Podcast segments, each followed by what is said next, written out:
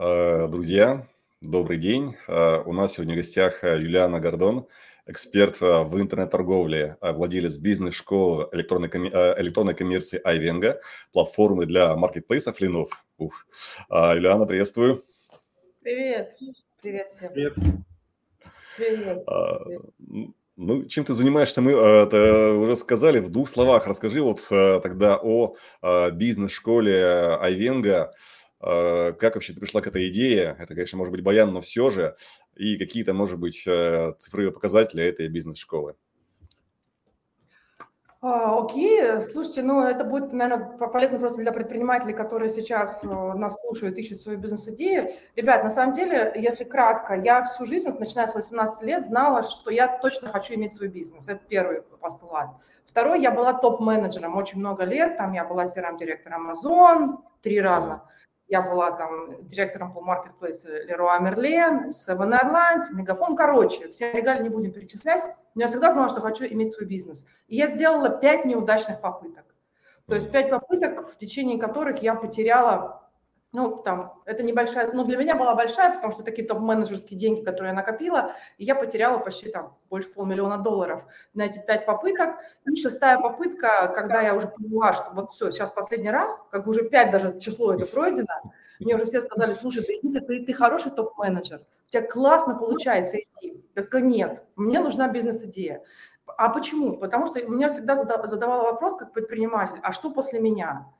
То есть вот, э, вот что после меня? Потому что когда ты топ-менеджер, а я была, кстати говоря, топ-менеджером там, мировых корпораций, eBay в частности, то все равно ты винтик в большой машине. И, соответственно, эта бизнес-идея про, про школу Авенга мне пришла, ну, во-первых, начнем с того, что я оставила эту менеджерскую работу, по, поехала в Индию думать на тему, что все-таки будет этим последним, последней моей попыткой сделать свой бизнес, вот последней попыткой. И на самом деле я проанализировала, что будучи топ-менеджером, что я делала – я очень много увольняла людей, к сожалению, в России mm-hmm. из-за компетенции в интернет-торговле. То есть их и сейчас мало. То есть вот, судя, спустя 7 лет школы Айвенко, а, я понимаю, что их и сейчас мало. А тогда, 7 лет назад, их вообще практически не было. А когда я увольняла людей 15 лет назад, я тогда решила, что мне очень повезло, потому что я сама изучала электронную коммерцию. Я ездила учиться в Лондон, я ездила учиться во Францию, я ездила учиться в, в Америку. Все это оплачивали корпорации. Да, все это как бы... я поняла, что мое, мое как бы предназначение – это мои знания и опыт, который у меня есть, передавать людям. И я попробовала пойти попреподавать в высшей школе экономики – Федор Вирин с легкой руки мы там, меня туда устроил. Я три года преподавала, выпустила там несколько сотен студентов, там 10 дипломников. И потом поняла, что вот в России отсутствует практика ориентированное а, образование в сфере именно интернет-торговли. Была вышка и больше ничего.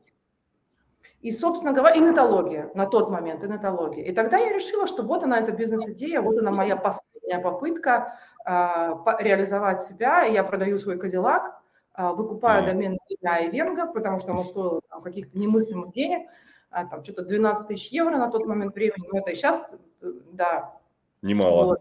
Не, вообще немало. Вот, делаю, нанимаю дизайнера, делаю бренд и пробую сделать школу. На сегодняшний момент показатели, я в деньгах, не, ну, мы в деньгах небольшие, мы бутиковая школа, на самом деле, я могу озвучить цифры, но они, они вас не впечатляют. То есть по сравнению там с всякими гигбрейнсами, нотологиями и так далее, мы очень маленькие.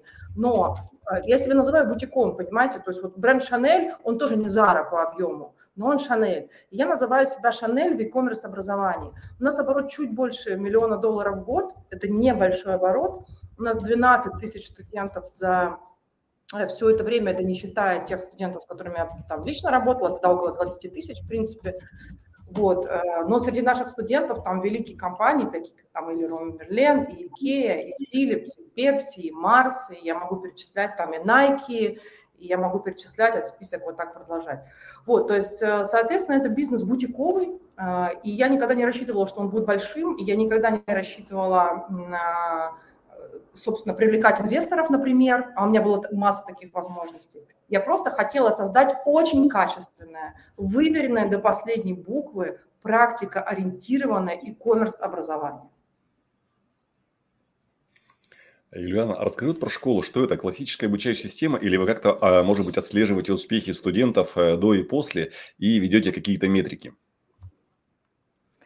Э, да, безусловно, метрики есть. Ну, во-первых, у нас есть первое, там все понятно, как все бизнесы отслеживают, и все предприниматели обязаны отслеживать, кто нас там сейчас слушает, это Net Promoter Score, да, это, это степень удовлетворения, насколько вы готовы рекомендовать. Вот он у нас там, ну, я его еще называю, мне не нравится NPS, ну, как, как, как показатель не нравится. Я использую так называемый Satisfactory индекс. Ну, то есть спрашиваю, насколько эти знания вы практически применили. У нас 78, если не изменяю, да, 78% студентов применяют полученные знания уже в процессе обучения. Мы работаем по государственным программам. У нас уровень доходимости один из самых высоких вообще среди всех программ профессионального образования, которые участвуют в национальных проектах. А, около 80 с хвостиком процентов. Я не помню точную цифру. А, дальше мы мониторим, просто мы мониторим показатели в зависимости от цели обучения. Поскольку у нас там есть три когорты студентов, то есть для корпораций у нас есть одни KPI, и для корпорации у нас самый основной KPI, поскольку у них очень высокий, ну, я буду называть вещи своими именами, у них очень высокий уровень забюрократизированности процессов и знания с практикой расходятся там очень сильно во времени, то это implementation level, то есть насколько то, что они изучили, показали нам, насколько они это воплощают. Мы их мониторим потом и получаем обратную связь. Для предпринимателей у нас самое главное – это fulfillment rate, ну, то есть именно уровень исполнения, но versus время. То есть мы говорим, что если ты выходишь на marketplace, а это наша практика, 7 тысяч э, предпринимателей, это помимо этих 12 тысяч, которые мы обучили в Татарстане, пока мы там, я жила и работала, это предприниматель. И мы замерили, что если предприниматель намерен, например, начать свой бизнес и выйти на marketplace, то это 30 дней. То есть мы делали такой тест, мы собирали тысячу предпринимателей, которые вообще в принципе никогда ничего не продавали в онлайн. То есть, чтобы вы понимали, там маленькие поселки, условно, Кукмар, да, э, в Татарстане, то есть условно вот э, где это даже не города, э, возраст предпринимателя, это, ну я вам сейчас серьезно говорю, там бабушка 60 лет, которая вяжет носки или ваяет свечки вручную, и эта бабушка через 30 дней эти свечки продавала на Wildberries. Вот, соответственно, да, таких кейсов масса. То есть, соответственно, мы ну, в Татарстане проехала я почти 6 тысяч километров по Татарстану, там это Татарстана 300 километров в одну сторону. То есть, соответственно, и вот таких кейсов собрала. То есть, соответственно, о чем я говорю? Здесь показатель fulfillment rate versus time. То есть time to market – это наш основной показатель в этой, в этой сфере. И третья когорта – это люди, которые наемные сотрудники, они не предприниматели, это тоже важно понимать, они наемники, но они хотят, э, они сейчас делают там одно, одно поле деятельности, хотят перейти в другое. Ну, то есть, условно говоря, там сейчас они, не знаю, журналисты, копирайтеры, а хотят они стать э, контент-менеджерами карточки товара и научиться делать карточку товара там, с помощью даже искусственного интеллекта. Это третья когорта. И у них основной показатель у нас – это уровень трудоустройства по новой специальности. Класс. Юлиан, скажи, пожалуйста, а вот как тебе удается быть в тренде? Потому что вот э, много смотришь обучение, не секрет, и их начинаешь смотреть, а там уже э, те технологии, которые были ну, в прошлом веке. А у вас все-таки тренд всегда держится. Даже вот ваш э, курс, который я тоже проходил, 360 эталон, он же все равно, вот его берешь, смотришь, он в тренде. Вот где ты, как ты за этим следишь? Алексей, ну тут ответ очень простой. Смотри, ты оказался в моей студии? Конечно. Ну, а теперь представь, что, что еще 100 человек, таких как ты, успешных предпринимателей, классных, крутых, оказались либо в моей студии, либо в моем зуме, либо в моем мониторе, либо со мной по звонку. Основная фишка наша в том, что мы строим обучение на кейсах наших студентов. То есть вот актуальность моих курсов и школы Айвенга зависит от того, насколько таких, как ты, крутых чуваков, которые знают, имеют практику и опыт, мы можем заманить в студию или сделать, сделать. У нас полностью кейс-стадии. У нас 80% курса это кейс-стадии, ты сам знаешь. Поэтому как мне удается поддерживать актуальность? Вот заманиваем таких, как ты, студию свою. Но это, это, это действительно так. То есть у нас прям есть KPI, какое количество кейсов студентов да, обогащают контент школы там в квартал, полгода в год. То есть сколько мы получили кейсов студентов, сколько у нас новых а, инсайтов от студентов. Только так, только так. Э, скажи, пожалуйста, вот э, можно же было примеру, многие же делают по-другому, а вот я, к примеру, зашел к тебе в студию, и она у тебя, ну, э, вообще офигенная. То есть мониторы, ну, все, не как просто, не просто YouTube, да, вы снимаете. А Белый медведь сидит, это знаменитейший ваш кейс белого медведя. А, Э, вот, а почему ты именно пошла как, как в лучших... Ну вот э, можно же было просто это делать, а ты это взяла и сделала на супер профессиональном уровне, в студию оборудовала и начала вот эти вот э, процессы делать эм, ну, супер профессионально и вло... много вложив в это. Э, слушай, Алексей, но здесь очень важно, а, когда ты что-то делаешь вообще как продукт, это же мой продукт, а, просто э, основывать на своем видении, как этот продукт должен выглядеть с точки зрения, то есть что очень важно вообще в любом продукте, смотри, это форма и содержание, да? Ну, форма и содержание, да? То есть, в принципе, ты можешь пить сок, а, ну вот, условно говоря, там, из обычного там белого пакета, а можешь пить его из какой-то красивой упаковки. Форма и содержание. У меня до того, как я основала свой бизнес, есть опыт работы в люксе, в fashion-ритейле, да, достаточно серьезно. Я работала с Prada, Gucci, Valentino, Fendi, Christian Louboutin. Я могу перечислять все топовые люксовые бренды. Чему они меня научили? На самом деле, основная идея люксовости, она очень поучительная, ребят. Она вас учит безупречному перфекционизму. То есть вот она вас учит, что если у вас стежок на ткани один а, там 2 миллиметра, а второй 2.2,2 миллиметра, вот это уже не люкс.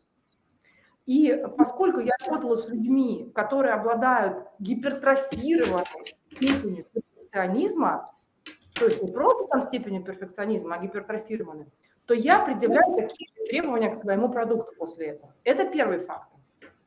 Второй фактор – это снова образование. Чем больше у вас профессионального образования, тем больше ваш профессионализм переносится на ваш продукт. У меня образование школы телевидения Останкина. Со мной работали такие педагоги, как Фёкла Никитишна Толстая. Вы понимаете, она правнучка Льва Николаевича Толстого. Как после нее я могу сделать плохую картинку? Да я ее просто дискредитирую, у меня рука не поднимается, понимаете? Со мной работает... Да. Да, огонь. Да, понимаешь? Со мной работала Таня Дмитракова, это, между прочим, режиссер, главный постановщик шоу э, «Кто хочет стать миллионером» на Первом канале. Как я после этого могу сделать плохое видео? Мне, мне просто будет стыдно. Со мной работали такие педагоги, которые давят на меня прям грузом. И, соответственно, с одной стороны, у меня как два погона. С одной стороны, Lux, с другой стороны, педагоги школы телевидения Останкина. И такие, а, конечно, можно было делать как инфо-цыгане, вот эту картинку, там, YouTube плохо записан. На самом деле студия за все эти годы э, стоила мне, ребят, ну около 6 миллионов. Ого. У нас да, есть... серьезно. Ребят, у нас есть посторонние звуки, вы их слышите, я надеюсь, нет? Так, звуки. Да, Нет, мне кажется, слышу.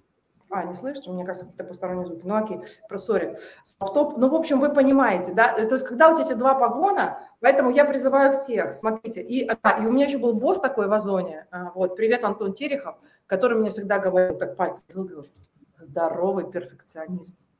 То есть, э, вот, вот результат. То есть, и, соответственно, да, я даже когда это делала, я не понимала, насколько оно окупится. То есть, но я мыслила не в терминах, знаете, а когда снимают кино, нас учили в школе телевидения Останкина, что не делай плохой продукт, видео и аудио. Что, как Фаина Арнеста говорила, что нужно плюнуть в вечность, потому что это останется в цифровой среде. Поэтому я не хотела плевать в вечность или там, если еще что хуже делать с вечностью. Я все-таки верила в то, что нужно инвестировать в хорошую картинку, в хороший продукт. Ильян, слушай, вот у, у тебя есть продукт, платформа для маркетплейсов. А, вот сейчас тренд, конечно, на маркетплейсы, а вот ну, зачем ты ее создала, какая там емкость рынка вообще, ну, есть ли там бизнес? У нас же не секрет, есть там четыре основных сейчас маркетплейса, которые э, друг за другом борются за трафик, забирают трафик у других маркетплейсов. Вот э, как, как думаешь, надо ли идти э, слушателям, предпринимателям вообще в нишевые сферы, в нишевые маркетплейсы, и, может быть, про STM немного поговорим про свой?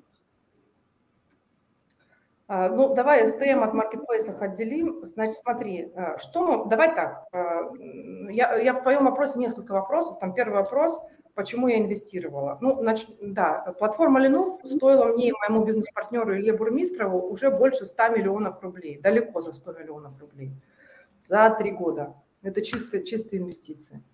А, почему я это сделала? Давайте начнем с этого. Вот смотрите, весь мой опыт с 2004 года в e-commerce говорит о том, что мы, как Россия, до недавнего времени, по крайней мере, были по сценарию развития рынка e-commerce не уникальны. Это важно. Мы не уникальны.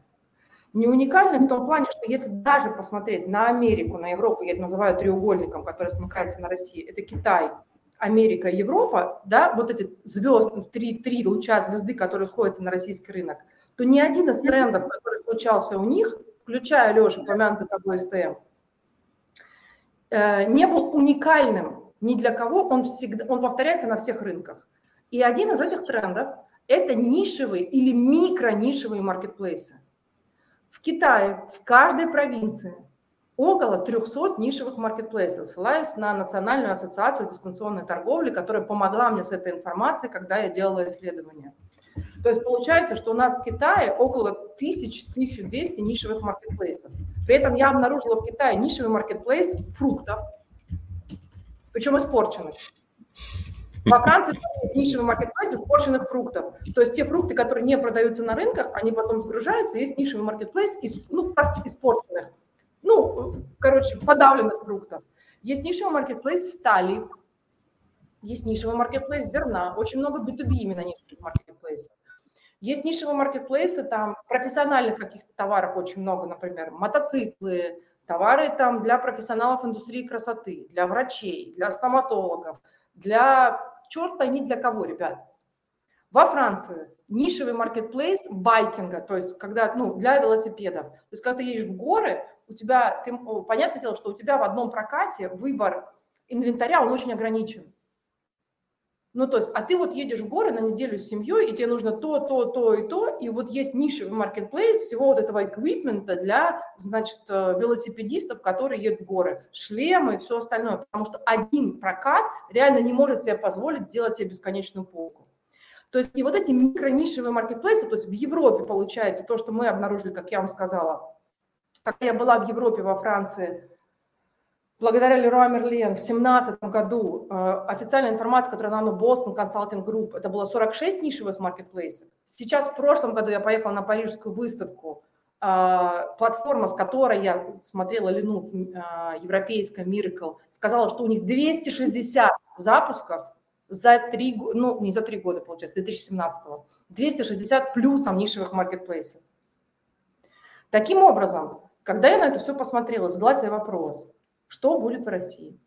Тогда я обратилась к своим студентам до того, как я запустила Linux, и поняла, что мои студенты без меня запустили 11 нишевых маркетплейсов, и из них только 3 закрылись, а 8 работают. Нишевый маркетплейс Света, мой э, наилюбимейший студент из набережных Челнов, привет тебе, Максим Федоров, э, стоматолог, он вообще врач – он в пандемию запустил нишевый маркетплейс товаров для медицин, медицины в набережных Челнах. Ребята, он запускает маркетплейс, приходит первый заказ, угадайте откуда. Роддом поселка Находка. Медицинская кресло на миллион рублей. Я встала и стоя аплодирую бренду нишевых маркетплейсов, понимаете? Набережные Челны где? Вадим Федоров, врач-стоматолог. А где поселок Находка с роддомом? Соответственно, дальше, дальше, дальше. И дальше мы со студентами там запустили marketplace, э, и тогда я сказала, окей, я попробую. И один из наших студентов к нам обратился, компания IBT, и университет бессовестно талантливый, очень крутые ребята. У нас с ними был тяжелый проект, честно скажу, но это был мой первый с ними вот именно уже маркетплейс на Ленуфе, э, но они работают успешные, ibt.ru, им большой привет, и они они построили маркетплейс для профессионалов индустрии красоты. Они понимали емкость этого рынка, она конечна, там 200, ну, около 300 тысяч профессионалов, то есть сертифицированных специалистов индустрии красоты, и эти товары нельзя купить на Озон, на Wildberries, ну, примерно в 50% случаев. Почему? Потому что, чтобы ты их купил, тебе нужно спецразрешение, должен быть сертификат, потому что это товары потенциально опасные для здоровья, это оксиды для красок, то есть ты их не купишь на Wildberries, понимаешь? Это ножницы по 120 тысяч рублей, которые они себе покупают там на века. Конечно, конечно. Индустрия красоты Вот, следом ко мне пришли ребята, э, сейчас у нас marketplace, это весной запустили, emep.market, тоже, ребята, это медицинский маркетплейс сугубо для докторов, для, ну, то есть там сугубо какие-то препараты, не знаю, которые тоже очень, они там, наверное, есть на Wildberries, но здесь же вопрос еще экспертизы. Или рывок.ру, тоже наш маркетплейс, который мы запустили за этот за год. Это 2,5 э, миллиарда оборот, между прочим, на секундочку. Э, это маркетплейс э, для эм, строительного сегмента. То есть там уклад... асфальтоукладочные тас... станки, эти, асфальтоукладочные машины, алмазные резки. Мне в голову не могло прийти, что могут быть такие нишевые маркетплейсы. Или сейчас мы там работаем маркетплейс мото, для любителей мотоспорта. То есть о чем я хочу сказать? Сухой остаток. Э, не Валберисом, Озоном и Сбермегамаркетом единым жив рынок. На всех рынках, на которые мы посмотрим, есть 3-4 ведущих игрока, не больше. У нас тоже ведущие игроки, 80% рынка – это Озон и Валберис. Все остальные такие, знаете, ну как бы призраки маркетплейсов, я их называю. Ну то есть как бы хочу, но ничего-то пятый год не получается. Вот. И они занимают 70% рынка, 70-75. Но есть 25% рынка, который очень сильно фрагментированы на всех рынках. В Индии, в Бразилии, в Канаде, в США, в Европе, в Китае, которые занимают 100-200 нишевых маркетплейсов.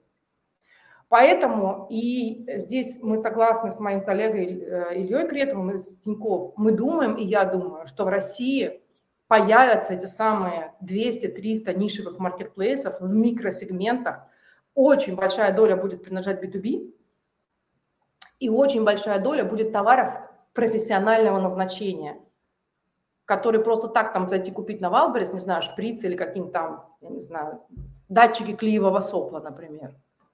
Или сталь, как Евраз Маркет, мы запустили маркетплейс с моими студентами Евраз Маркета. Тоже, ну, как бы ты ну, вряд ли купишь швеллер, балку и арматуру на Озоне. Не, ну, конечно, как бы в стандартизированном варианте купишь, но именно с точки зрения вот уже профессиональной индустрии нет.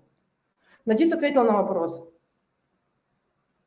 Да, класс. Юлиан, давай поговорим, пожалуйста, про СТМ. Ты тоже в этом профессионал. Вот мне э, сейчас тенденция идет, так как мы на маркетплейсах много продаем, торгуем, у нас свои собственные торговые марки тоже, и я смотрю, что тенденция идет не так быстро, как мне казалось бы, э, ну, этот тренд должен быть. И не все хотят там СТМ свой. Э, какие есть риски, как ты думаешь, создания своего СТМа?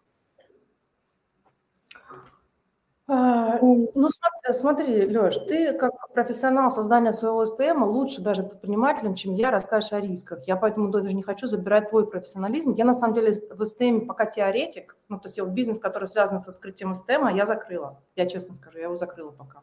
И тут сейчас получила новость о том, что Amazon тоже все свои бренды сократил, СТМ.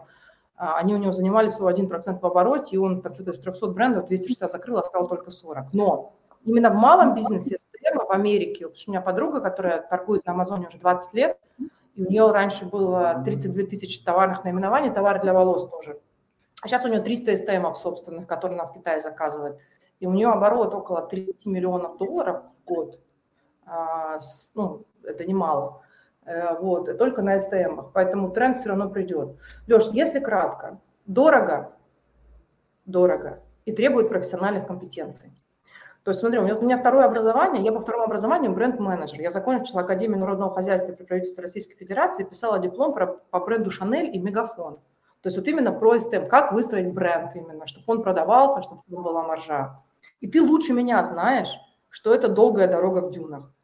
То есть у предпринимателя, особенно у микропредпринимателей, не хватает, ну вот после того, что сейчас э, private label бренд STM, на основе которого я делала много кейсов, наши студенты, э, T-Lovers – вот, они прям вот молодые, начинающие, потом я даже не боюсь их прорекламировать, очень крутые. Он ко мне обращается, говорит, Юлиан, ты не поверишь, вот буквально вчера, он говорит, ну я не могу найти дизайнера, который мне сделает нормальный hero image. Но не могу. Он говорит, ну я уже кучу денег потратил, я уже все копии обломал, помоги. Я могу дать ему дизайнера, но я могу дать ему дизайнера, который работал с Apple в России. Вы понимаете, сколько будет стоить этот hero image? А он не тянет. А без этого STM не складывается. То есть, понимаешь, Леш, STM – это микро, микропазл, там нет крупных блоков, там все микро, что у тебя микро, у тебя имидж, у тебя шрифт, у тебя коммуникации, которые попадают в целевую аудиторию, не попадают ей там, не знаю, в, в ляжку, попадают ей прям в сердце. А ты попробуй найти э, копирайтера, который тебе сделает коммуникацию STM, которая в сердце целевой аудитории зарядит, понимаешь? Да ну дорого, очень дорого. STM, я, в принципе, даже когда делала а, ну, когда я занималась этой темой, что я все-таки год посвятила этим СТМ, у нас студенты выпустили несколько СТМ, но это все-таки не для малого бизнеса. Пока в России, пока. То есть там все-таки уровень вложений начинается от 3 миллионов рублей. Ты даже за миллион не управишься. Почему? Потому что у тебя должен быть период тестирования гипотез. То есть никому не удавалось запустить СТМ с первого раза. Даже моя подруга в Америке, она, да, она инвестировала, то есть у нее было 6, как Шанель номер 5, вот самый известный там СТМ всех времен и народов, там, Шанель номер 5. У нее было 17 ароматов, которые она проинвестировала, и она выбрала, блин, один. Ну, та, за остальные она деньги заплатила. А у предпринимателей такого нет. То есть, чтобы создать классный СТМ, тебе нужна альтернативная как бы история. Тебе нужно посмотреть вот этот, вот этот, вот этот вариант, все протестировать гипотезы, выбрать одну. Ты сам рассказывал про это в моей студии, в своем видео. Кстати, дайте ссылку на видео Алексея, потому что оно очень крутое. Ты сам очень четко говоришь, что все, что мы делаем, мы постоянно тестируем гипотезы на целевой аудитории. А что такое тестирование гипотез? Ну, блин, это два ресурса, которых нет у малого бизнеса. Время и деньги. Вот тебе ответ на твой вопрос. Ну, будем надеяться, что будет это все меняться когда-то, потому что на самом деле очень боль с дизайнерами, с копирайтерами, это очень большая боль, и это даже не всегда, если у тебя есть деньги, ты можешь это реализовать у нас а в России. Речь. О том и речь. Может быть, искусственный интеллект сильно поможет в этом. Я очень на это рассчитываю, потому что сейчас те э, даже hero image, которые делают там искусственный интеллект, они э, они ну, дают надежду, ну, именно надежду. Поэтому я думаю, что как только мы сможем заменить сильную зависимость СТМ от качества, качества маркетингового ресурса человеческого, тем больше потенциал реализации этой идеи мы можем ну, как бы видеть на рынке, тем больше СТМ появится. То есть я продолжаю верить в СТМ, потому что это, тем не менее, да, в малом бизнесе, еще раз в Амазоне, то те, кто продают на Амазон, там 40% всех продаж предпринимателей – это СТМ. То есть это, это STM, это не перепродажа. Э, это все, это как бы тоже тот же самый тренд, как и с нишевыми маркетплейсами, которые 100% прикатятся. Но просто вот технология их как бы патентования, их производства, их там креативизации процесса этого всего, вот ей нужно вызреть. Я даю еще нам лет пять на это дело. Вот, Юлиан, ты начала говорить про искусственный интеллект. Вот мы когда были у тебя в студии, в студии мы с Ильей начали э, это, разговаривать, мы очень сильно его применяем. Я его использую вплоть до того, когда человек садится на мой диван, он мне анализирует, насколько продавится полар... Ну, то есть у меня прямо, я сейчас этот тренд два года назад подхватил и развиваю, развиваю. У меня, ну, очень много искусственного интеллекта. Вот как ты думаешь, а насколько он, первый вопрос, он будет доступен? Пока он, в принципе, доступен и, э, и, и как все-таки людям это донести? Вот у вас крутые сейчас пошли курсы, я все анонсы смотрю на будет это послушать. Вот э, насколько и как донести до людей вот этот тренд, что надо пользоваться, пока это недорого, пока это доступно, надо брать и этим пользоваться. А, Леш, смотри, э, а непонятно, как брать и пользоваться пока, понимаешь? Не все так просто. Потому что за результатом, который может искусственный интеллект, стоят куча скиллов, которых у людей нет, даже у маркетологов нет. Их просто нет. Поэтому брать и пользоваться не получится. Я сейчас, вот находясь ну, там, в Европе, я подключила себе там от Midjourney, там, оплатила все эти аккаунты. Потому что не получится, скиллы нужны. То есть получается, что для того, чтобы... То есть как бы, как, что получается? Что искусственный интеллект говорит э, на твоем языке, но на своем языке.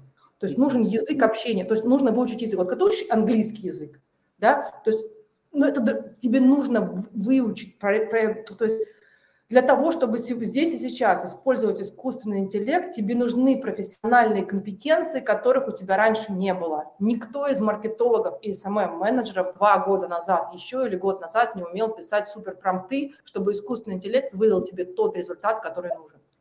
У нас есть машина, который горшочек, да, который варит, но ингредиенты мы должны давать туда сами, а мы пока не умеем. И сейчас, да, действительно, мы в школе Айвенга, мы привлекаем, э, вот, э, Леш, твой кейс использования искусственного интеллекта, смотрим, сами тестируем очень много, привлекаем сейчас специалистов, э, мой партнер Илья Бурмистров, да, мы запускаем один из первых на рынке курсов по искусственному интеллекту, но это все еще пока джунгли, это все еще пока джунгли, потому что для того, чтобы искусственный интеллект реально был поставлен тебе на службу, тебе реально нужны ключи общения с ним. И вот набор этих ключей, понимаешь, где такой ключ, где такой, где такой, на каком языке с ним поговорить, чтобы он тебя понял и выдал результат, вот это, эти профессиональные компетенции, они пока что в дымке, они пока что не ясны.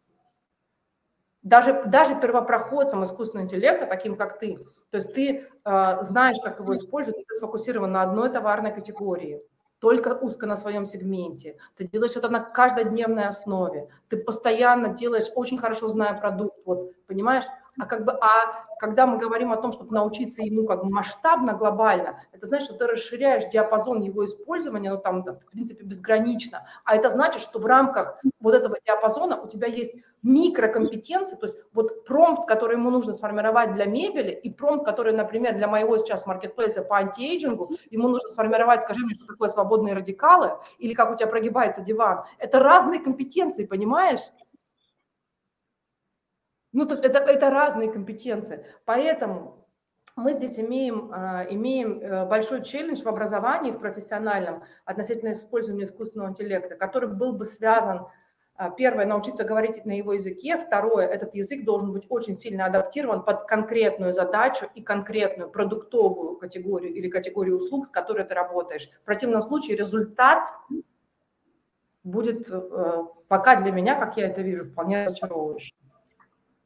Ну, я тут с тобой очень соглашусь, потому что даже когда я конкурентов отсматривал, ну, за нами же следят, всегда копируют. А я говорю, скопировать это одно, а меня скопировать другая история. И мы видим, как они пытаются искусственным интеллектом отвечать на отзывы, а это не так. Ну, это, это не так работает, они даже неправильно пишут, э, задачу ставят э, там тому же GPT-чату и очень криво получается. Ну, э, интересно, но я думаю, что все равно надо за этим прямо следить. И ну, конечно, мы, у нас сейчас номер один в школе приоритет, у нас прям номер один. У нас а, за всю историю школы, вчера я делала вебинар по искусственному интеллекту «Карточка товара на маркетплейсах». Абсолютный рекорд за всю историю школы по всему вообще, что было за когда-либо. У нас там около там, тысячи регистраций на аппаратов. Мы вообще такого никогда не видели. То есть на просто на один вебинар. Я такого не видела, честно. Ну, прям у нас уз, узкий сегмент достаточно, но прям волна пошла. Но будем смотреть, э, будем все учиться вместе. Я думаю, что здесь наши коллективные знания, они в том числе, да, обогатят искусственный интеллект. То есть мы уже сами знаете, как это коллективный разум. Коллективный разум, да, который, собственно, будет учиться разговаривать вот с этим другим виртуальным разумом.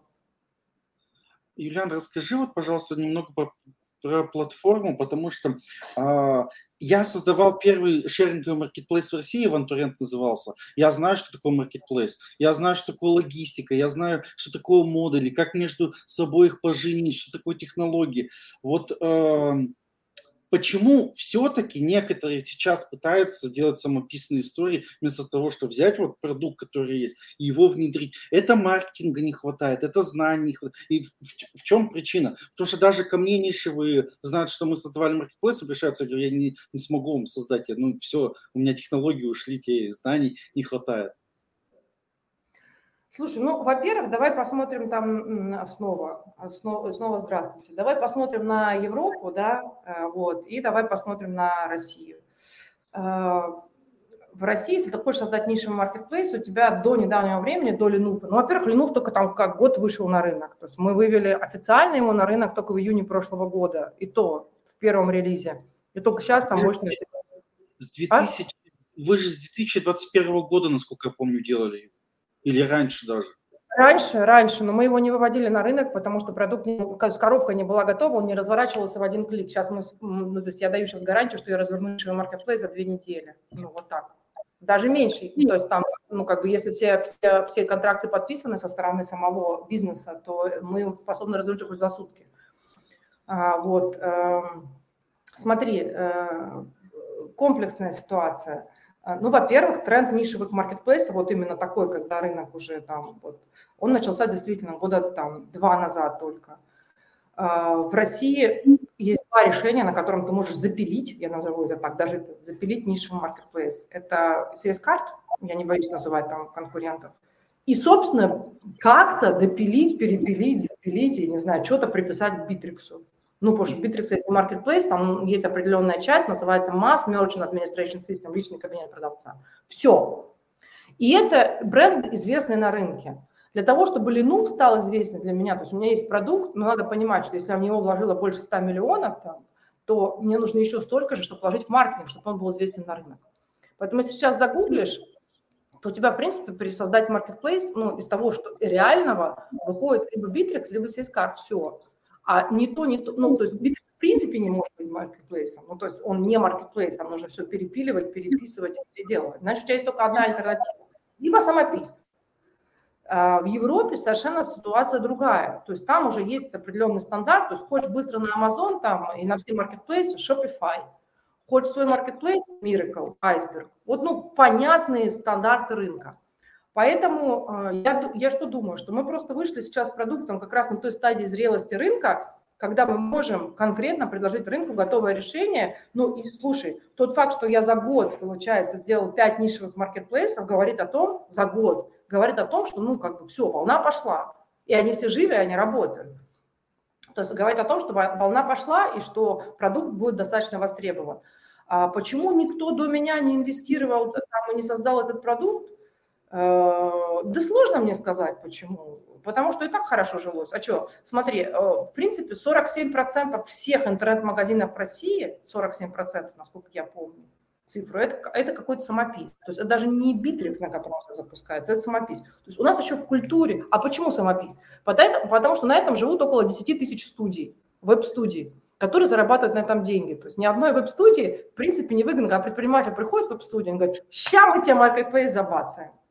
То есть им, им иногда, кроме вот стандартов рынка, у нас есть один стандарт рынка, это Bittrex, повторю еще раз, но компании больше, по-моему, я, может, ошибусь, но, по-моему, больше 15 лет. То есть они там, да, то есть они стали отраслевым стандартом, а больше отраслевого стандарта нет. И там, если не Bittrex, то самопис. И все веб-студии на этом делают почасовку. И все аутсорс-компании на этом делают почасовку аутстатных специалистов, понимаете? И то есть получается, что на самом деле с точки зрения IT-технологий мы сейчас в той, в той ситуации, когда а, и IT-рынку, и, там, и интеграторам выгодно продавать аутстаффинг, нежели продавать готовые имплементируемые решения. Ну, как-то так я вижу ситуацию. Ну да, конечно, нам даже за сутки развернуть маркетплейс, это прямо очень сильно. Нам тут тильду два месяца делают. Ну, я ручаюсь за это на коробке, да. Если мы наспор сделаем, знаете, мне однажды Почта России наспор белого медведя из Татарстана в Москву доставляла за сутки. Я думаю, что, конечно, люди самого высокого полета, но в принципе, если мы с вами наспор скажем, что я разверну нишевый маркетплейс за сутки, я вам его за сутки разверну.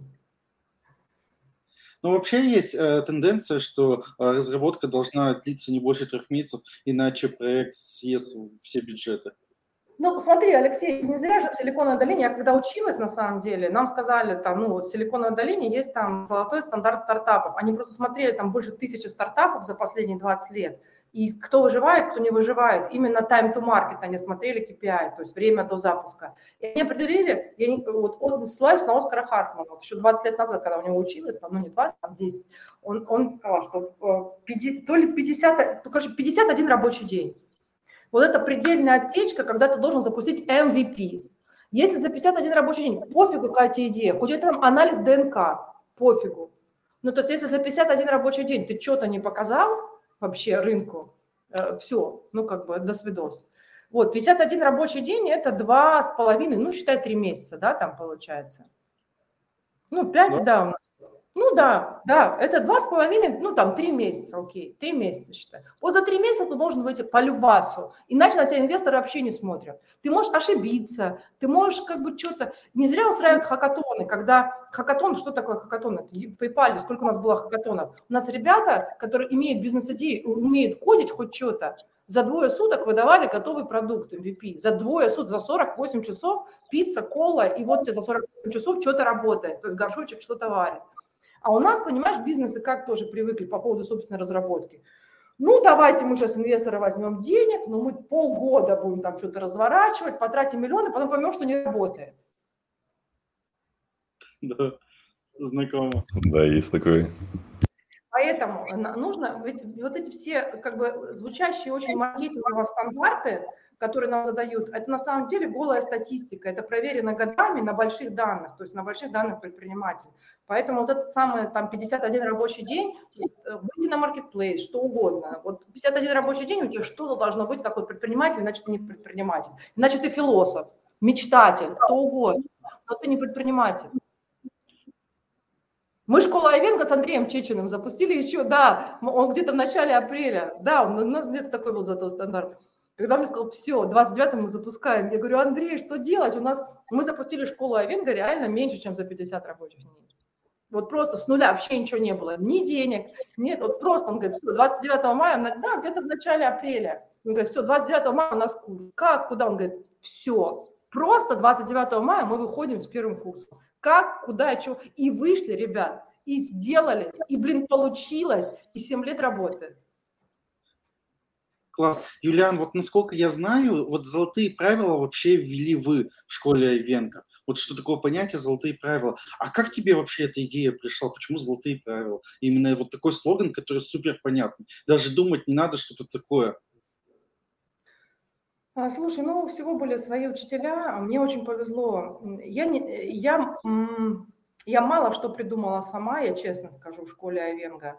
И очень много что взяла из мира.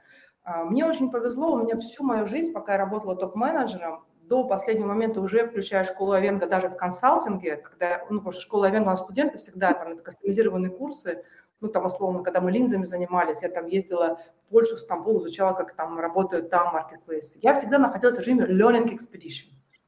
То есть я всегда ездила по всему миру, в Америку, как я сказала неоднократно, в Японию, много раз в Европу, и изучала разные подходы, как что есть. И когда э, мы запускали marketplace в Leroy Merlin, меня отправили тоже в Learning Expedition в Европу, и э, там я работала, мне очень повезло, я работала с Boston Consulting Group, с европейским офисом, с BCG.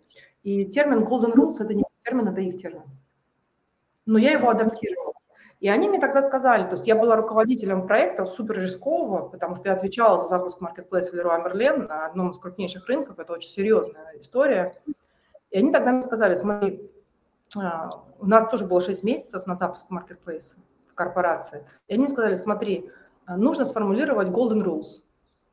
А, и эти golden rules утвердить с руководством, подписать их кровью и не менять. Пример golden rules. Значит, есть э, в управлении есть стримы, как запускать э, любой стартап. Например, стрим ассортимент, стрим payment, стрим customer service, стрим, там, ну, разные, да, продукт, и в каждом ты прописываешь золотые правила. Например, там, золотое правило в сфере, ну, например, платежей. А, в первые шесть месяцев только предоплата без постоплаты. А, золотое правило в сфере логистики. Бесплатная доставка там со спонсированием. А, золотое правило в сфере карточки товара. Карточка товара должна в обязательном порядке содержать, не знаю, там, видео и так далее. И ты вот прописываешь эти золотые правила и дальше что это позволяет тебе? Это позволяет тебе железобетонно зафиксировать скоп проекта, утвердить с огромной командой, которая у тебя есть, и не отступать от этих правил. И эти золотые правила являются абсолютным залогом успеха запуска высокорисковых, многофункциональных, в которых огромная команда и согласование проектов в ограниченный заданный срок. Они научили меня этим Golden Rules – а когда я проходила с ними там тренинг и обучение, потому что я тоже постоянно учусь, а я принесла их в школу и адаптировала. Класс.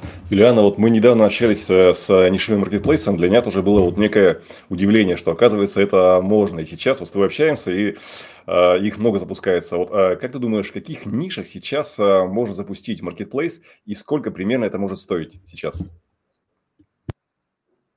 А, слушай, зависит от объема ниши. Представь, что запускаешь нишевый маркетплейс стали и металлопроката на всю Россию, как Северсталь.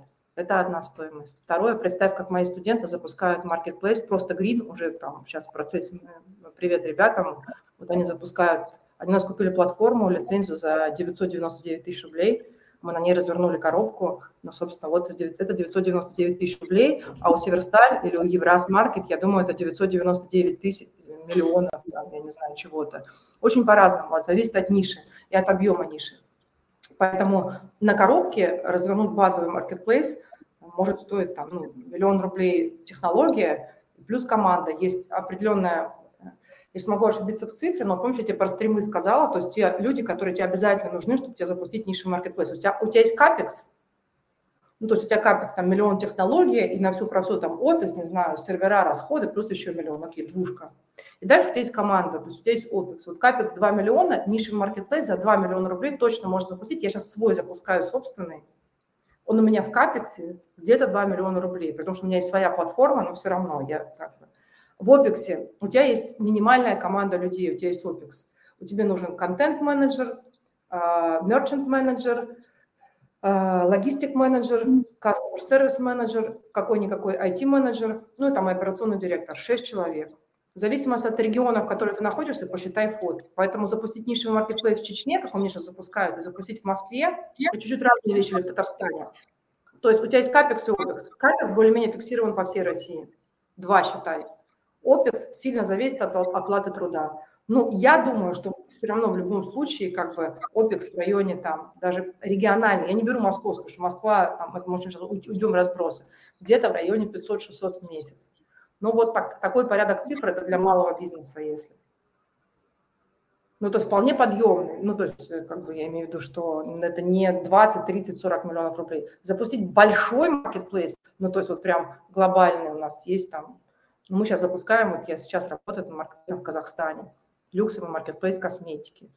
Там речь идет о привлечении туда брендов, там первой линейки, не знаю, Dior, Cartier, то есть немножко другая цена вопроса. Поэтому, понимаешь, Леш, сама, сама постановка вопроса, сколько стоит запустить нишевый маркетплейс, она прям, ну знаешь как, вот, сколько стоит билет на самолет? Куда? Какой самолет? Ты частной авиацией летишь, ты лоукостером летишь, ты бизнес-классом летишь, ты эконом-классом летишь. Ну, то есть ты сейчас задал мне вопрос понятный и не сильно абстрактный, но в рамках, э, в рамках сколько стоит билет на самолет – примерно такого же уровня абстракции, да, понимаешь? Поэтому здесь нужна детализация. Ответ на первую часть твоего вопроса. На вторую часть вопроса, касательно тех ниш, которые будут запускаться в маркетплейсе. Смотри, B2B. В фокусе B2B сейчас. То есть вот все, что я вижу, маркетплейс для строительных бригад, маркетплейс для медиков и клиник, маркетплейс для э, тех компаний, которые занимаются озеленением дворов, парков и всего остального – маркетплейс для профессионалов бьюти-индустрии, маркетплейс стали и металлопроката и всего остального. Сейчас у меня маркетплейс услуг, сейчас тут на меня вышли, хотят маркетплейс образования, вот уже. Я сама не хочу, но вот вышли на меня сейчас. Маркетплейс, да. Или, это первая ниша, B2B. Вторая суперпрофессиональная. Они где-то пересекаются, ну, например, маркетплейс для любителей, вот для любителей мотоспорта. Вот, но он, понятно, что он очень нишевый, он очень но он экспертный. Но не пойдут Харли Дэвидсон шлемы покупать на Валберис, ну не пойдут никогда от слова совсем, понимаете? Вот. Либо вторая, то есть первая мы сказали marketplace B2B, вторая профессиональный, э, в которой будет расти. И третья это услуги. Мне сейчас э, выходит marketplace, значит, э, для этих услуг, ну, конкурент в недвижимости. А, Дальше. Маркет... Да, да. Ведь еду профи.ру это тоже крупнейшие маркетплейсы, очень успешные. Вот в таких нишах там, да, то есть маркетплейс именно услуг. Образа, маркетплейс консультация, там, не знаю, кого угодно, врачей, специалистов. Я сейчас сама буду делать маркетплейс а, для продаж профессиональных курсов по антиэйджингу. Ну, то есть там диетологов, не знаю, там, специалистов по старению и так далее, и так далее. То есть и третье – это услуги. Таким образом, три больших ниши – B2B, включая тяжелые промышленные сегменты, сталь, зерно, вот, продукты питания, фарма, все туда. А, экспертные вещи, узкоспециализированная экспертиза, где нужна. И, собственно говоря, а, третий – это. Понимаю, да. А если вот так перефразировать, то есть, э, есть ли у тебя опыт какой-то, вот что вот э, кто-то из твоих знакомых добегал хотя бы до операционного нуля, и сколько это может стоить, э, вот исходя из твоего опыта, в каждой из ниш, маркетплейсах? Э, слушай, ну у нас из студентов, которые даже до Ленуфа запускали маркетплейсы, а вот я тебе сказала, 11 запустили, 8 живы, из этих 8, по-моему, я сейчас, конечно, не очень готова. Понимаешь, ты задаешь вопрос в цифрах, я сейчас не очень цифрами оперирую.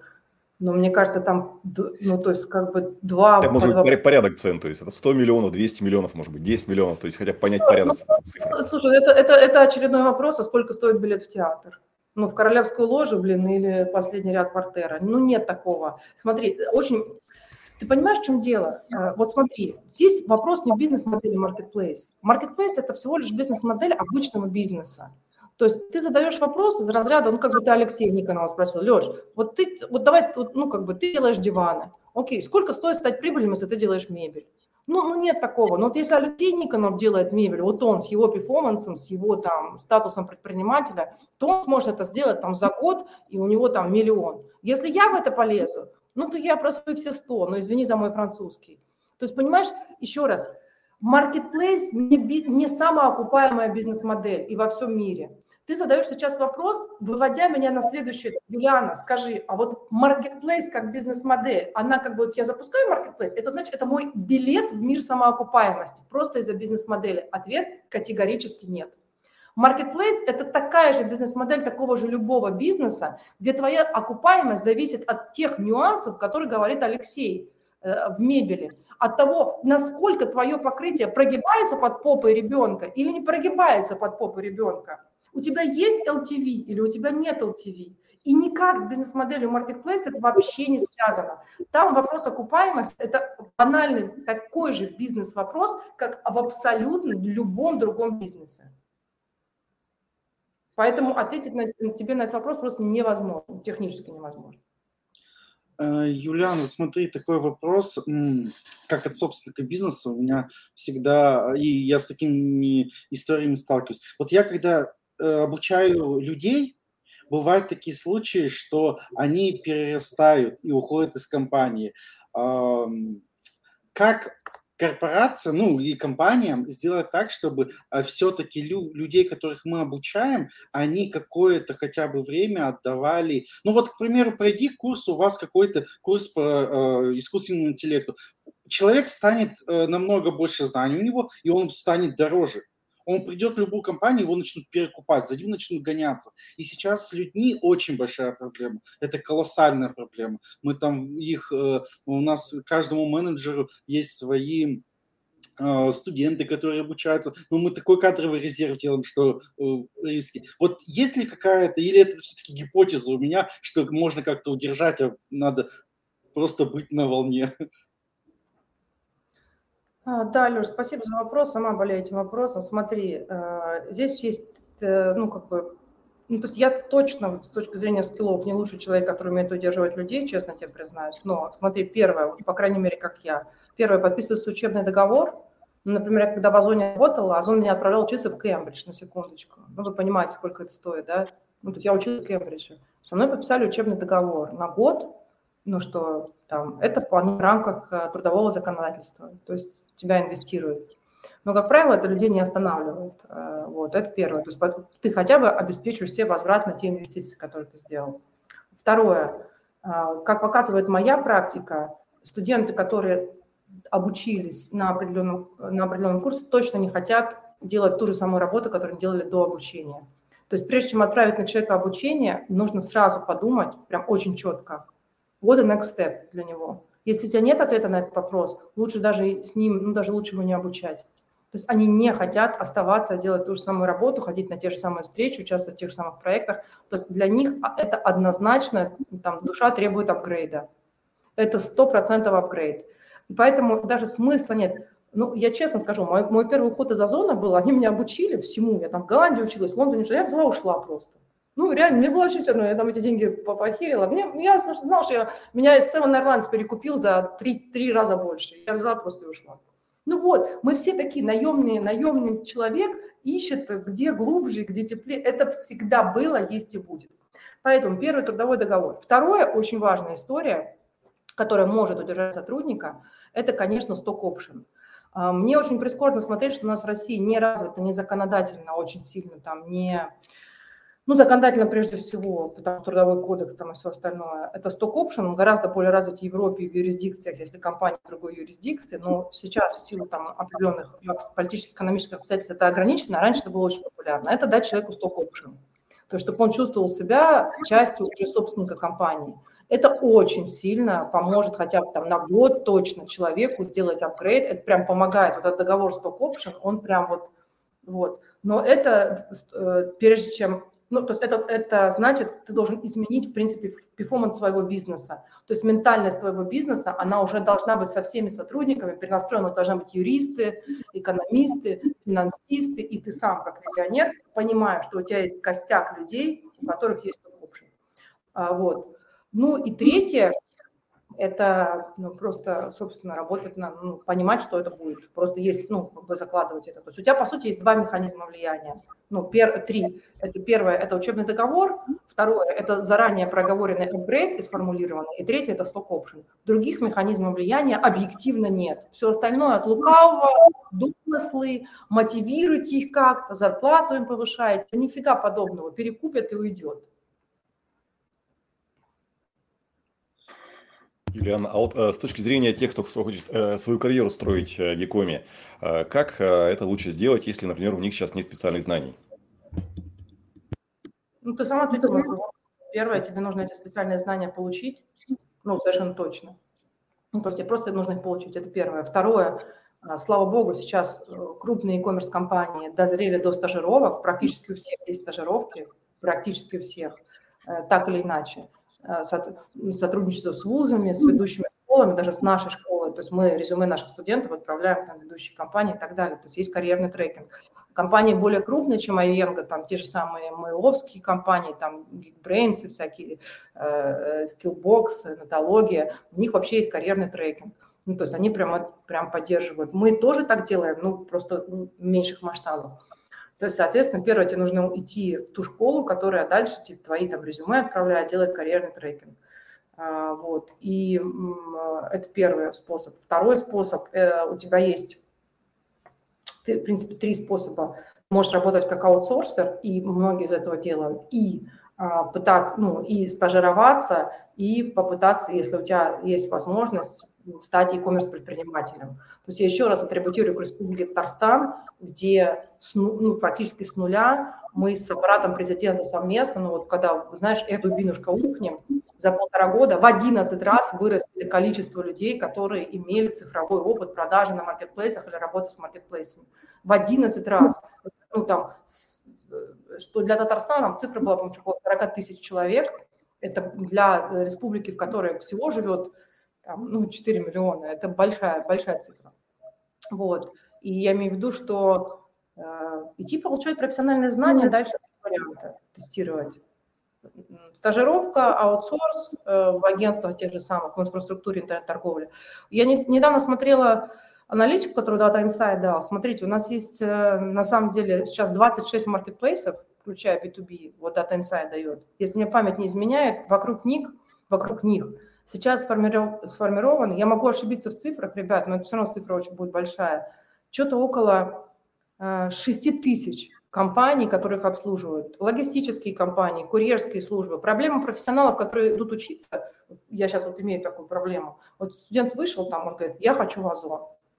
Ну, блин, ну почему в Озон? Почему тебе не пойти поработать в E-com портал в Татарстане? Отличная компания, обслуживает бренды. Нет, я хочу в Озон. Ну, то есть, come on. То есть, необходимо смотреть на экосистему интернет-торговли. В этой экосистеме сейчас занято по там, разным оценкам 4-5 миллионов человек. 6 тысяч компаний. Я могу в цифре ошибаться, там, может, это не 6, я не помню сейчас, но это большое количество, в которое ты должен попытаться найти работу. Понимаете? А у нас народ как бы смотрит, окей, там, рейтинг топ-100, хочу в топ-100. Ну, не надо тебе в топ-100, надо начать там с чего-то, с топ-1000 хотя бы. Юлиан, а вот как быть сейчас рынок, к примеру, вот э, рынок э, программистов был перегрет по зарплатам, а сейчас да. рынок менеджеров по маркетплейсам абсолютно нулевой человек просит как я не знаю, элитный там э, профессионал с долголетним стажем. Как думаешь, будет это меняться, не будет? Вообще, как небольшим предпринимателям выживать? Потому что ему там надо товар закупить, ему надо выйти на маркетплейс, ему еще нужен менеджер, а которого еще надо найти, суметь ему тестовое задание правильно дать, потому что, ну, тебе рассказывать-то могут, извини меня, я такое слушал, что там бизнес не доживет. Я тебя поняла. Ну смотри, мы студентов выпускаем каждого студента с портфолио, которое мы проверяем, и оно как бы, ну, нами завалидировано, то, что это он сделал, это его карточка товара, это выпускная работа, поэтому когда он идет к работодателю, он уже просто может показать свою выпускную работу, и работодатель может всегда обратиться в школу и сказать, ребята, это он сделал, мы скажем, да, там он или не он. Это первое. Ну, то есть, э, поэтому можно и сформулировать тестовое задание. Предприниматели очень сами иногда не понимают, что формулировать. Просто проблема в том, что они хотят нанять профессионала, даже не знают, как собеседование проводить. Вот, э, ну, это, э, э, да, это первое. То есть им самим-то нужно какой-то минимальный ликбез. Но Второе, по поводу перегретости, рынок программистов. Да, нулевые предприниматели хотят, хотят достаточно большие зарплаты, но, и там, но они продолжают искать работу. То есть, понимаешь, я сейчас все равно не вижу среди, ну, по крайней мере, среди отклика ну, конечно, есть проблема с кадрами, Леш, ты это постоянно подсвечиваешь. Ну, то есть понятно, что она, в принципе, глобально есть. Глобально есть. Да, есть глобальная перегретая зарплат. Будет ли это меняться? До сто процентов будет меняться, и знаешь еще почему? Да их искусственный интеллект вытесняет в любом случае, мы же уже про это говорили. Я прям это вижу. Я сейчас думаю о том, что а, профессия, которой даже я учу в школе, ей осталось, ну, именно прикладные профессии, контент-менеджер, там специалист карточки товара, специалист по SEO-продвижению, еще почему-то. И осталось-то жить лет пять. Поэтому они сейчас на сегодняшний момент времени, э, в любом случае ситуация изменится. Это сто процентов. Вот. А для того, чтобы дать тестовое задание предпринимателю, еще раз повторяю, предприниматель, который идет в e-commerce, не может быть абсолютным, э, ну, как бы не понимать ничего. То есть у него должны быть базовые знания и навыки. Алексей, ты сейчас можешь дать задание, у тебя есть команда, но когда ты проводишь интервью, ты можешь задать правильные вопросы. Предприниматели следующая постановка. У меня есть деньги, я вообще не знаю даже золотых правил карточки товара своей, вот от слова совсем. Учиться я не хочу, у меня нет времени, но я найму человека, который мне что-то сделает. Приходит человек, который, ну, в принципе, ничего не может сделать тратят время и так далее. Поэтому я говорю предпринимателям, ребят, смотрите, а, владелец авиакомпании не должен уметь управлять самолетом. Но владелец авиакомпании не может, блин, не понимать принципов аэродинамики и устройства авиационного бизнеса. Не может. Понимаете? Когда он собеседует пилотов, он должен понять, что должен знать пилот базово, понимаете? А у нас предприниматели, которые пытаются нанять людей с рынка, а они даже модели самолета не знают. Вот, поэтому здесь палка от двух концов. Ко мне очень часто сейчас обращаются с запросами люди, у которых там есть миллион рублей, хочу нишевый маркетплейс. Я задаю элементарный вопрос, а что такое? Ну, сейчас я, я покритикую девчонок немножко, девочки две приходят, там муж дал 2 миллиона рублей. Хочу маркетплейс, значит, БАДов, БАДов. А, Айхер ушел, сейчас все хотят Айхер. Я хочу свой хер, я хочу свой хер. БАДов, БАДов. Я говорю, не вопрос. Задаю элементарный вопрос. Опросник присылаю, у нас есть так называемый 21 вопрос. Что ты хочешь бизнес? Это вопрос найма персонала. Она смотрит на она вообще на один вопрос не может ответить. Говорит, а зачем мне это, Юлиана? Я же людей найму. Так а как ты людей наймешь? Ты же, блин, даже... Я ей говорю, вы будете по ФБС или по ФБО работать? Она говорит, а это что? Вопроса больше не имею, да? Все, ребят, еще раз. Найм персонала, его обучение, адаптация – это палка об двух концах. Владелец авиакомпании не должен уметь пилотировать самолет, но он должен знать базовый принцип аэродинамики. Также в Якоме. Все, точка. Супер, Илья. А, Ильяна, очень интересно. Вот э, надо уже будет скоро финалить. Пара вопросов, э, буквально крайних. А, как ты считаешь, а, какие перспективы использования искусственного интеллекта в маркетплейсах ты видишь?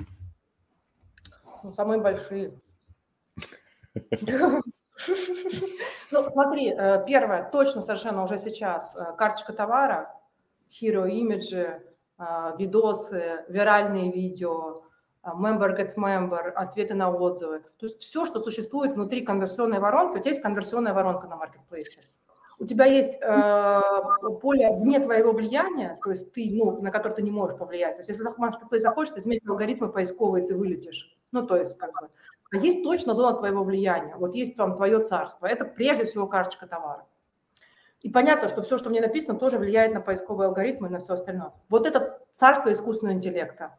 Вот это та комната, которую нужно приготовить, и куда он должен зайти, и где он тебе должен сэкономить время, деньги, и самое главное, повысить твою конверсию. То есть искусственный интеллект на маркетплейсе про предпринимателей – это прежде всего про рост конверсии из карточки товара в корзину, точка. Больше ни про что. Соответственно, он здесь очень сильно как бы поможет. Больше пока, я думаю, что еще раз, это будет больше не практика, а философия, если сейчас начну рассуждать, в чем он еще может помочь. Ну, то есть потому что, в принципе, зона зарабатывания твоих денег, зона принятия решения – это карточка товара. И если он сильно поможет даже там, во всех аспектах, сверху до низу, это уже как бы будет очень мощный инструмент, очень мощный. Потому что вот по всем кейсам, которые у нас есть в школе, даже когда Озон сам присылал нам 100 мерчантов, у которых был потенциал роста карточки товара, мы меняли карточку товара, у нас медиана роста конверсии 13%. Ну, как Класс. бы все. Ну, то есть вот, поэтому искусственный интеллект на место только там. Дальше я не знаю, пока не могу сказать. А, ну и крайний вопрос. Вот э, предприниматели при выходе на маркетплейсы, даже после прохождения классных курсов, все равно очень часто тратят деньги, там, факапят и так далее. Вот а, какие, с твоей точки зрения, топ-3, может быть, или топ-10 факапов при запуске на маркетплейсах? Слушай, ну это ты отдаешь. Это вообще это куча пока. Это я сейчас начну перечислять, начиная от того, что заводят товар, который не сертифицирован, не зарегистрирован товарный знак, самозанятый не открыт, э, контент не сделан, название левый. Ну, это, ну, слушай, ну нет, нет такого топ-10.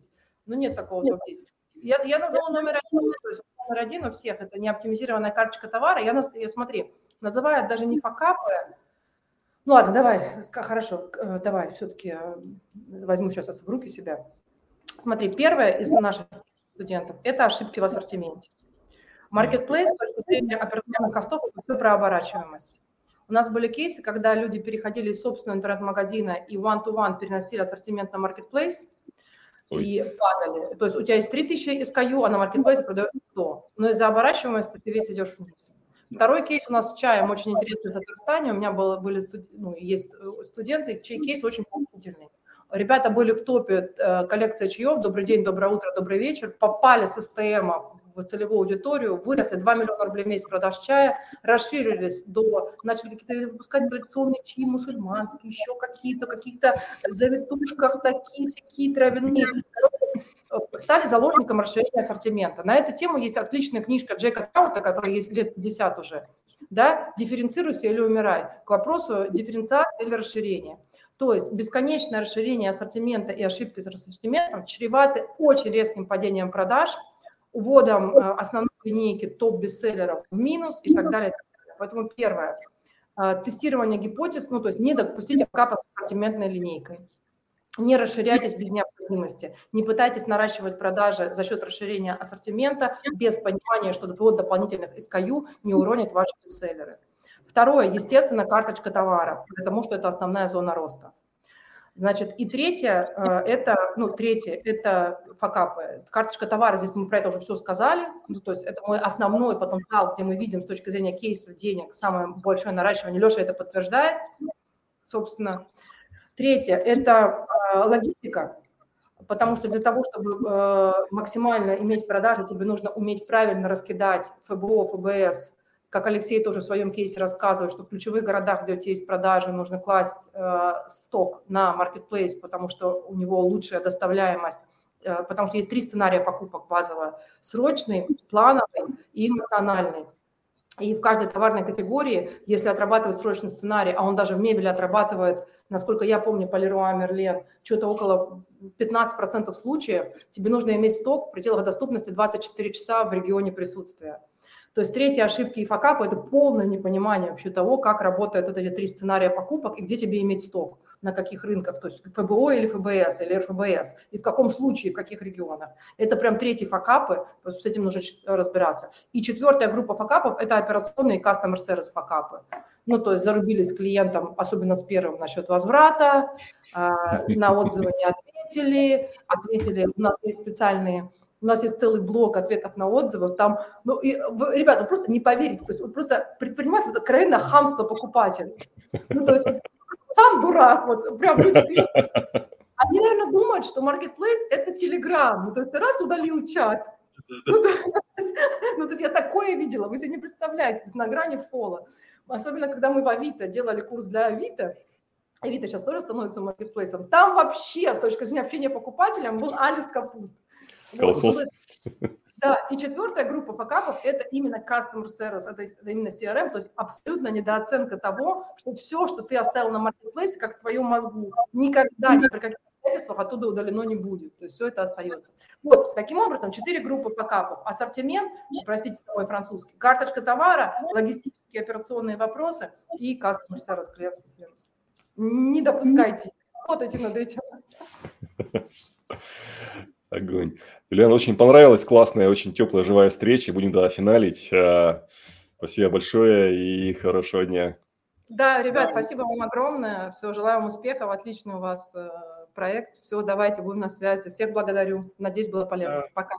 Спасибо. Спасибо. Пока. А еще немножко только